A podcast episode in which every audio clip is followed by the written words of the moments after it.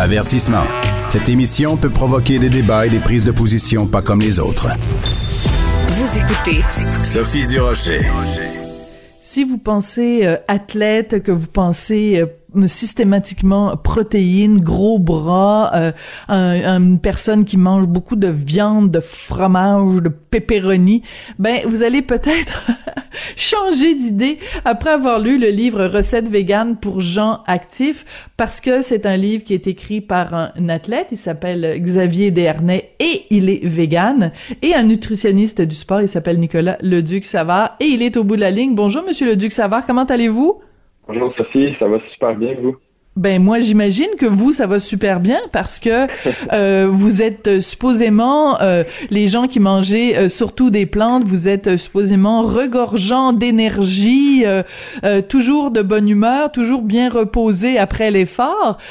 écoutez, c'est quoi le plus gros mythe que les gens ont habituellement quand on parle de nutrition pour les athlètes?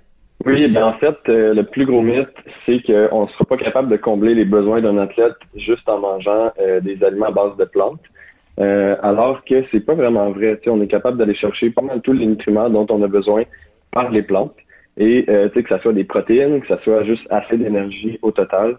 c'est relativement assez facile lorsqu'on est bien informé d'aller combler tous les besoins puis même de performer à des, à des hauts niveaux. Mais pour monsieur, madame, tout le monde, qui fait un sport de temps en temps, euh, il n'y a absolument aucun problème non plus.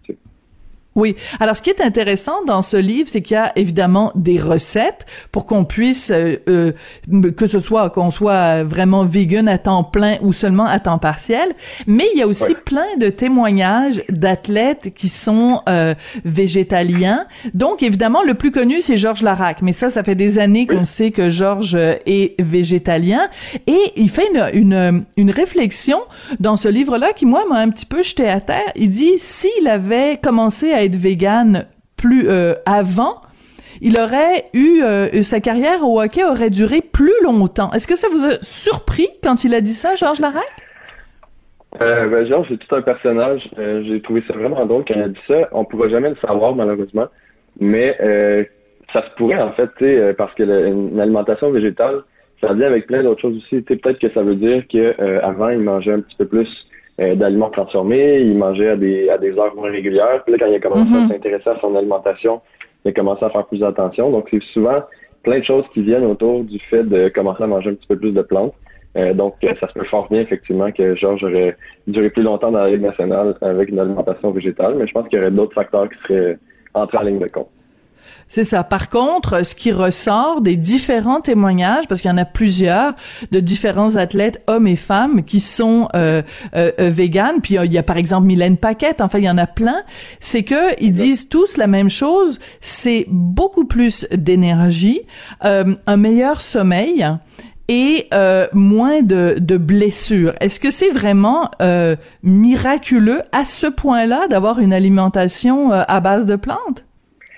Euh, au risque de pas euh, faire le meilleur marketing pour mon livre, euh, je dirais que c'est pas miraculeux, mais c'est au moins aussi bon qu'une diète omnivore. C'est en fait souvent, comme je disais, quand on commence à s'intéresser un petit peu plus à son alimentation, à manger au bon moment, à écouter nos signaux de faim, toutes les choses qu'on discute dans le livre, à augmenter la, la place des végétaux dans notre assiette, ça, ça a juste des bénéfices quand on parle d'une alimentation, euh, euh, mettons, omnivore, où on mange euh, à, des heures peut-être euh, déprogrammées ou en fonction de notre heure de travail, ça se peut qu'on manque d'énergie puis qu'on sente qu'on n'est pas à notre plein potentiel, je dirais. Mais certainement, ça peut venir avec l'augmentation des, des protéines végétales, des légumes, des fruits dans notre assiette, ça j'en suis certain. Voilà. Alors moi j'ai été longtemps végétarienne. Euh, à un moment donné j'ai arrêté euh, et ce qui me manquait le plus quand j'étais végétarienne c'était de pouvoir me dire de temps en temps regarde ok je fais super attention et ça j'ai j'ai vraiment beaucoup beaucoup de végétaux de, énormément évidemment de végétaux dans mon assiette mais de temps en temps moi ça me tente de manger un bon poulet rôti Qu'est-ce que vous vous vous dites aux gens qui sont disons des euh, des végétaliens à temps partiel ou qui, qui, qui se permettent des incartades comme ça? Est-ce que c'est correct ou il faut absolument, si on décide d'être végétalien puis qu'on est un athlète ou qu'on fait des performances sportives, il faut vraiment maintenir ça 100% du temps? Euh, ben, je vous dirais, euh, la, meilleure chose qu'on a faite, je pense, pour, pour le livre, c'est de que notre critère numéro un, c'était tout le temps la saveur des, des, plats. donc, peu importe si les gens décident de prendre notre tofu ou notre seitan ou décident de faire une recette avec du poisson ou de la viande, ça va être vraiment délicieux à la base. Fait que, je pense que c'est hmm. ça la valeur forte de notre livre. Euh, donc, on force personne à faire quoi que ce soit. On respecte tous les niveaux de cuisine. Si, si quelqu'un ne lui tente pas de, de commencer à cuisiner du tofu avec notre livre, les recettes qu'il y a dedans sont quand même euh, ultra bonnes, peu importe la protéine qu'il décide de prendre. Mais définitivement, avec le tofu, ça ajoute euh, tofu, sétan, euh, PVT, qui est la protéine végétale texturée, ça ajoute une petite valeur ajoutée, mais on force personne à faire quoi que ce soit. D'accord. Euh, dans le livre, vous commencez au début par euh, des ingrédients avec lesquels les gens sont peut-être pas familiers. Alors, je vais en nommer euh, quelques-uns parce qu'il y en a peut-être les gens connaissent, puis d'autres c'est vraiment les gens vont se dire de que c'est. Alors, agar agar, farine de tapioca, fumée liquide, farine de pois chiche. pâte de miso, bon ça ça va, PVT vous venez d'en parler, du sel cala namac et de la poudre de protéines.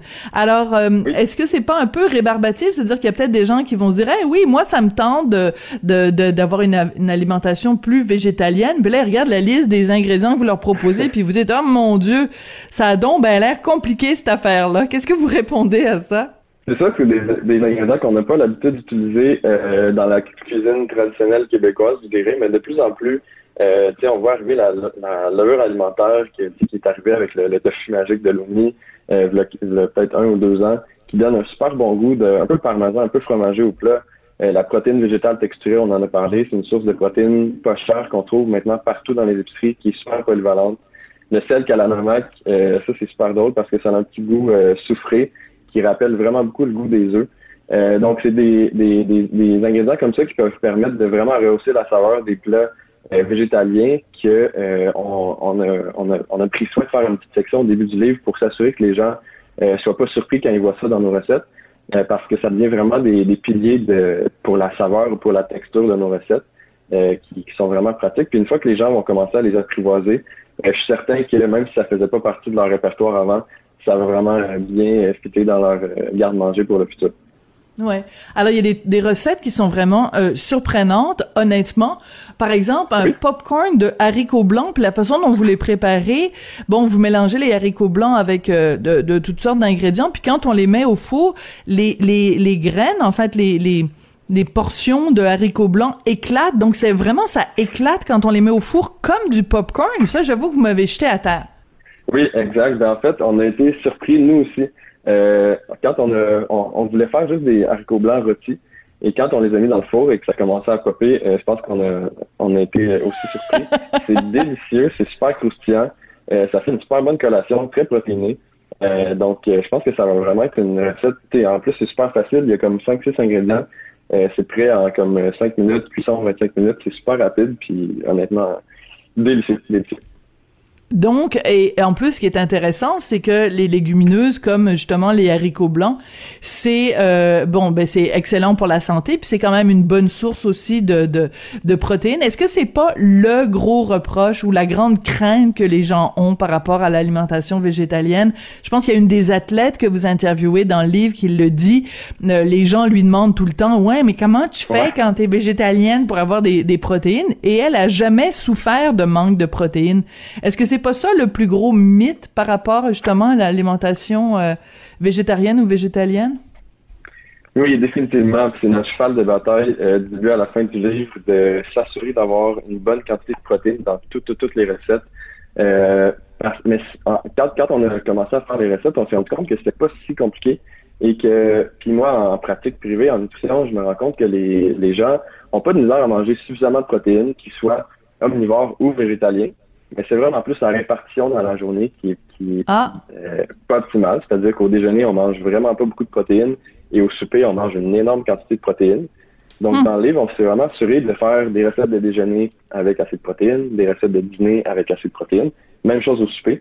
Euh, donc, tout est mieux équilibré, ce qui fait qu'on va avoir une énergie plus stable dans la journée, qu'on va être capable d'avoir une meilleure récupération musculaire. Euh, donc, tout ça, on a, on a pensé en détail à tous ces petits détails-là.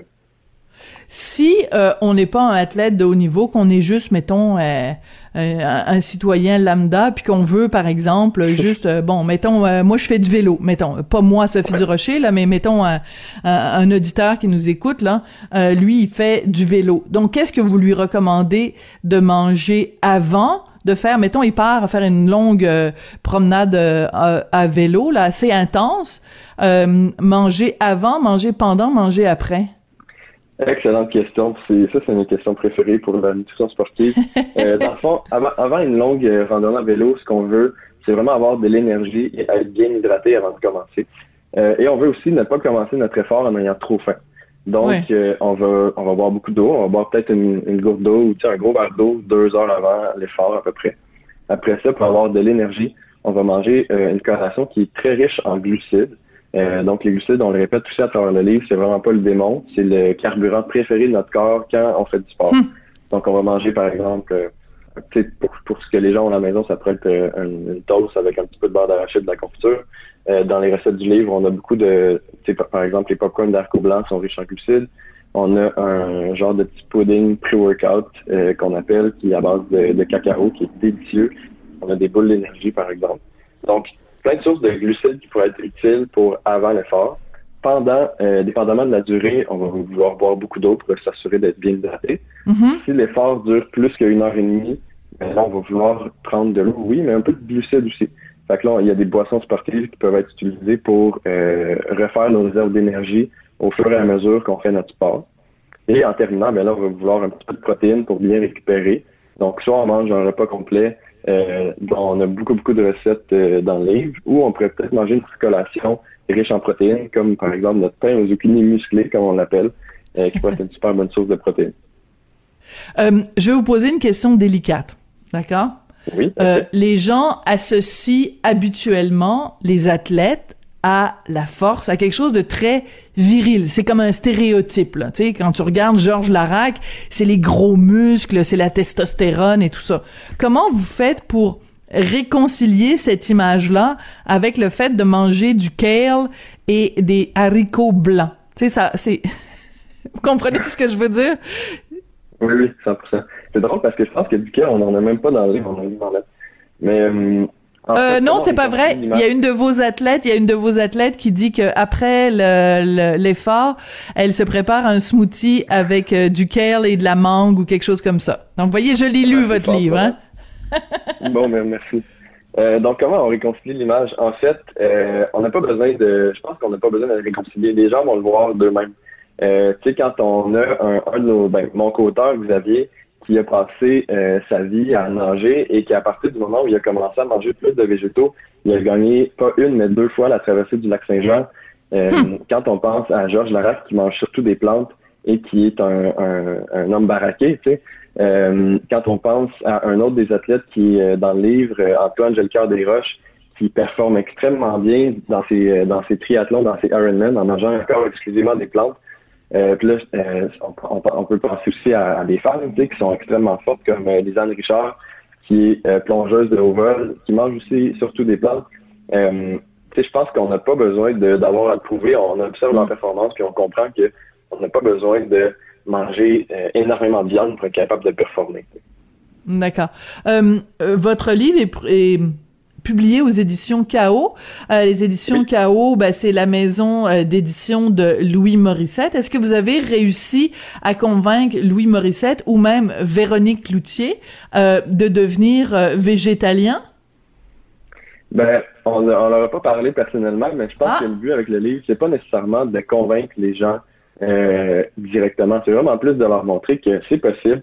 Ça va goûter extrêmement bon, peut-être même mieux que ce qu'ils font à la maison présentement. Euh, donc, c'est vraiment d'aller chercher les gens par euh, le bedon plutôt que par en culpabilisant euh, qui compte.